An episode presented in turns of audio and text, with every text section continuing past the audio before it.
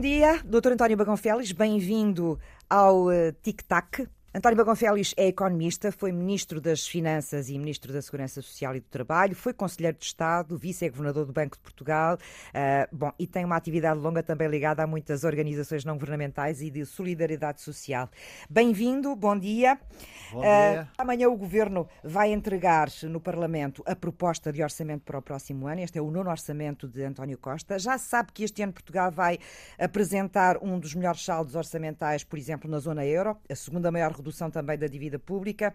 O Banco de Portugal uh, prevê até que em 2024, portanto no próximo ano, a dívida pública nacional caia abaixo dos 100%. Isso já não acontecia desde 2010.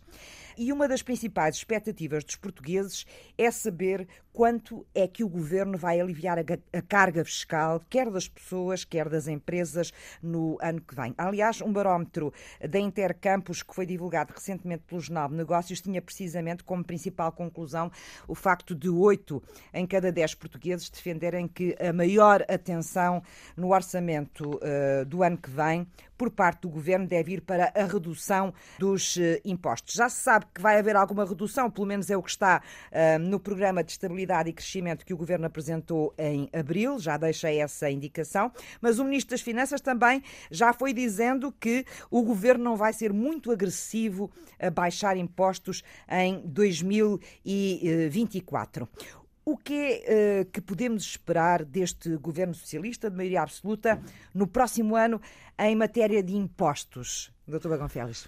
Como disse na sua introdução, eh, estamos provavelmente num ano em que vai haver um excedente orçamental. Já foi confirmado pelo Primeiro-Ministro? Exatamente, foi confirmado a semana passada pelo, pelo Primeiro-Ministro e uh, esse excedente orçamental resulta fundamentalmente de o Estado ter, entre aspas, lucros anormais resultantes da inflação. E a questão que logo se coloca é uh, como é que se deve fazer eh, a aplicação desses ganhos ou superávit extraordinário. Há três hipóteses, em tese. Uma é a redução fiscal, e depois já falarei disso. Outra é a subsidiação diferenciada e seletiva para aqueles que nem sequer pagam impostos e que, sobretudo por causa do aumento de custo de vida, estão em situação muito difícil. E um terceiro ponto é uh, manter os excedentes para reduzir a dívida, ou seja, se quisermos dizer de outra maneira, para desonerar as próximas gerações, que são aquelas que têm de pagar essa mesma dívida. Eu acho Portanto, que todas, são três caminhos possíveis todos, para usar este excedente. Absolutamente. E todas elas são defensáveis e até são cumuláveis. E, portanto, do meu ponto de vista, a questão-chave é como encontrar a melhor mistura, o melhor mix destas três componentes. E nesse sentido, acho que uh, este, um, este orçamento do Estado deveria responder a algumas questões, se me permite ser muito sintético, diria o seguinte. Sim.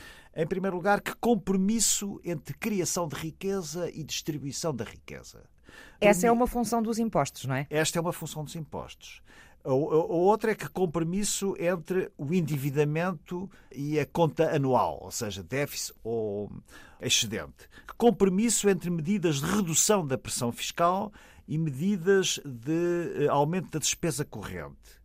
Que compromisso entre uh, taxação de impostos diretos, designadamente do IRC e do IRS, e dos impostos indiretos, que são impostos do ponto de vista da de justiça uh, social e fiscal mais cegos. Não é? Uh, e, finalmente, que compromisso entre despesa corrente e despesa de investimento. Agora, uh, pegando melhor na, na, questão que me colocou, a dos impostos, não é? Eu acho que o país precisaria de duas coisas fundamentais. Uma é não medidas marginais, secundárias, pontuais eh, da alteração do sistema fiscal, eh, mas sim reformas de fundo. Essas reformas fazem-se através de um orçamento? Não, com certeza.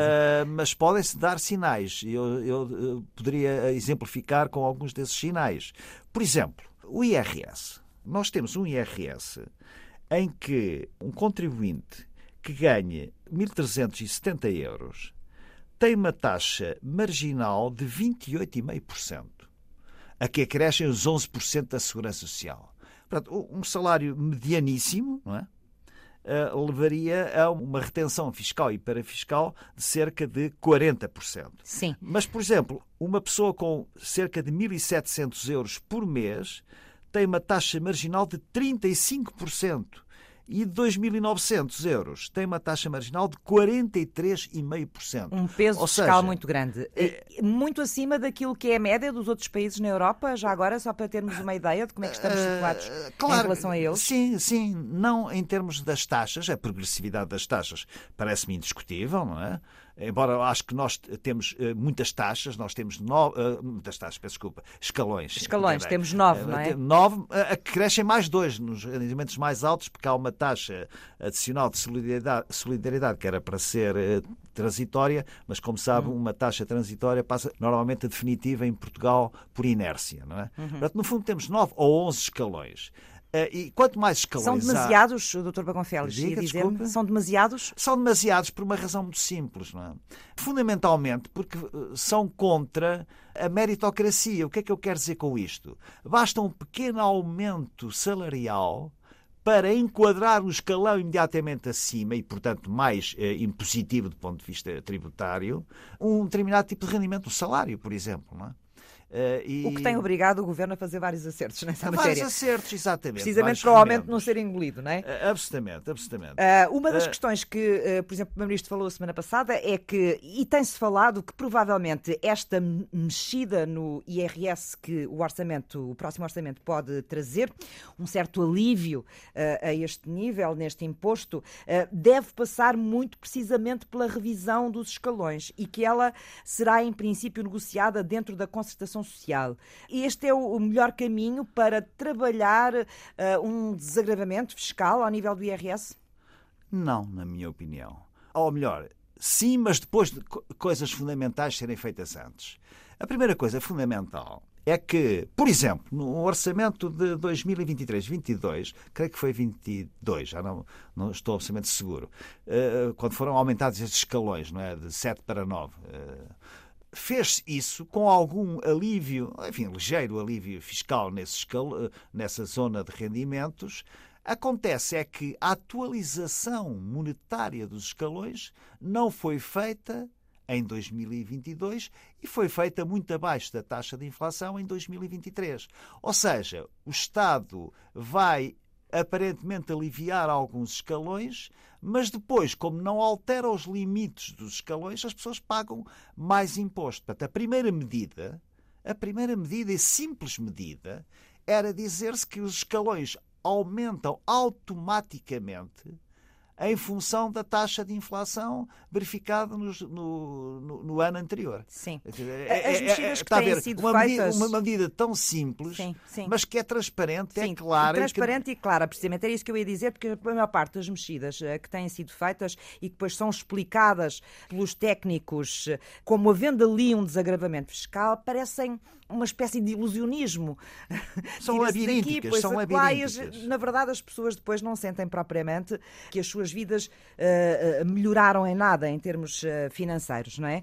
Portanto, não é o melhor caminho. Queria Sem colocar dúvida. uma outra questão que tem a ver também um bocadinho com aquilo que é o cenário do próximo ano.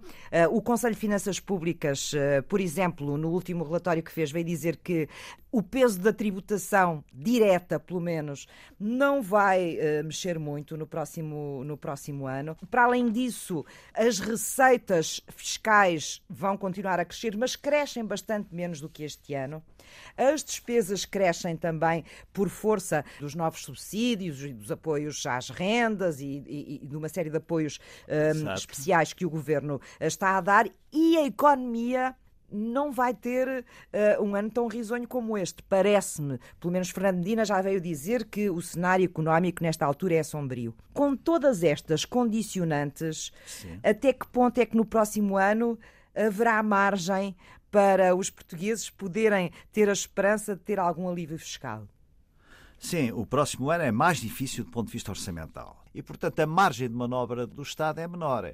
Em todo caso, enfim, estando o Estado numa situação de, de algum excedente, tem que se ter uma mistura das três grandes regras: contribuir para a diminuição da dívida, contribuir uh, para a redução fiscal e também para a subsidiação seletiva das pessoas mais carenciadas. Por exemplo, a, a questão dos subsídios no domínio, por exemplo, da segurança social, deve uh, ganhar maior racionalidade Permita-me, vou-lhe dar um exemplo. Sim, os exemplos são sempre melhores pois para são, perceber as questões. Uh, uh, um exemplo que é um exemplo paradigmático do ponto de vista de que a política não pode ser feita de zigue-zagues, tem, tem que ter uma lógica, uma coerência, que as pessoas percebam, não é?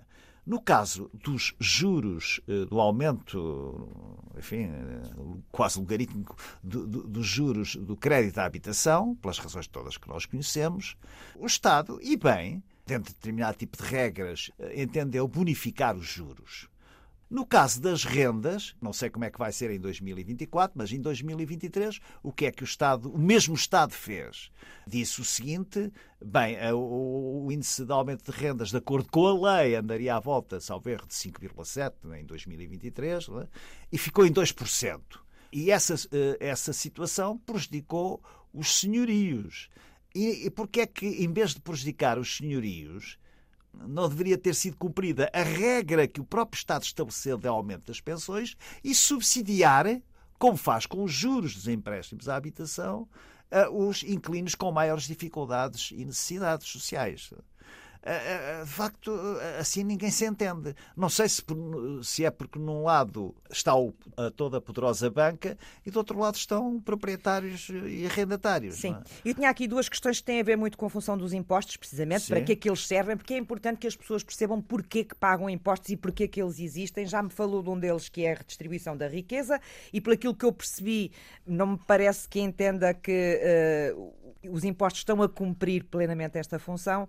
A outra tinha a ver precisamente com as funções sociais do Estado. Também aqui queria perguntar-lhe se o Estado está a fazê-lo devidamente e, por aquilo que me está a explicar, parece-me que o podia fazer melhor. Podia fazer melhor, uh, sobretudo atendendo à seguinte circunstância.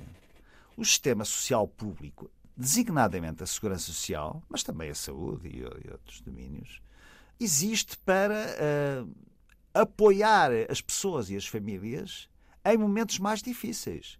E este momento porque vivemos, com uh, os bens alimentares uh, com aumentos uh, assinaláveis, a inflação é um imposto regressivo, que nem sequer precisa ser autorizado pelo Parlamento, que prejudica mais aqueles que têm menos, por duas razões. Primeiro, porque têm menos, e segundo, porque o seu orçamento de gastos se concentra em áreas onde a inflação tem sido mais forte, que é o caso dos bens alimentares e, da, e das próprias contratos de arrendamento novos. É? há um ponto que merece ser considerado ao nível da segurança social. Como sabe, eu conheço alguma coisa da segurança social, não é? E acompanho. Eu próprio, que sou conhecedor das situações, tenho muitas vezes que consultar a legislação e fazer uma espécie de, de puzzle para perceber as novas prestações que vão sendo criadas, sim, sim. que são sobreponíveis, que deixam zonas cinzentas. Terra... Agora, agora imagina um cidadão comum. Exatamente, é isso. Pronto, é isso. Completamente nessa questão. Deixe-me colocar-lhe outras questões, porque não temos muito tempo. Eu gostava Só havia um ponto. Diga, sim, diga, diga, diga, Não, é, o, é, o, ponto da poupança, não é? A propósito ainda de impostos, sou, sou muito rápido, não é? A poupança é uma variável sempre ignorada ou esquecida. Não só em Portugal. Não, Mas acha a... que a maioria dos portugueses consegue ter dinheiro ao fim do mês para poupar? Tem, tem.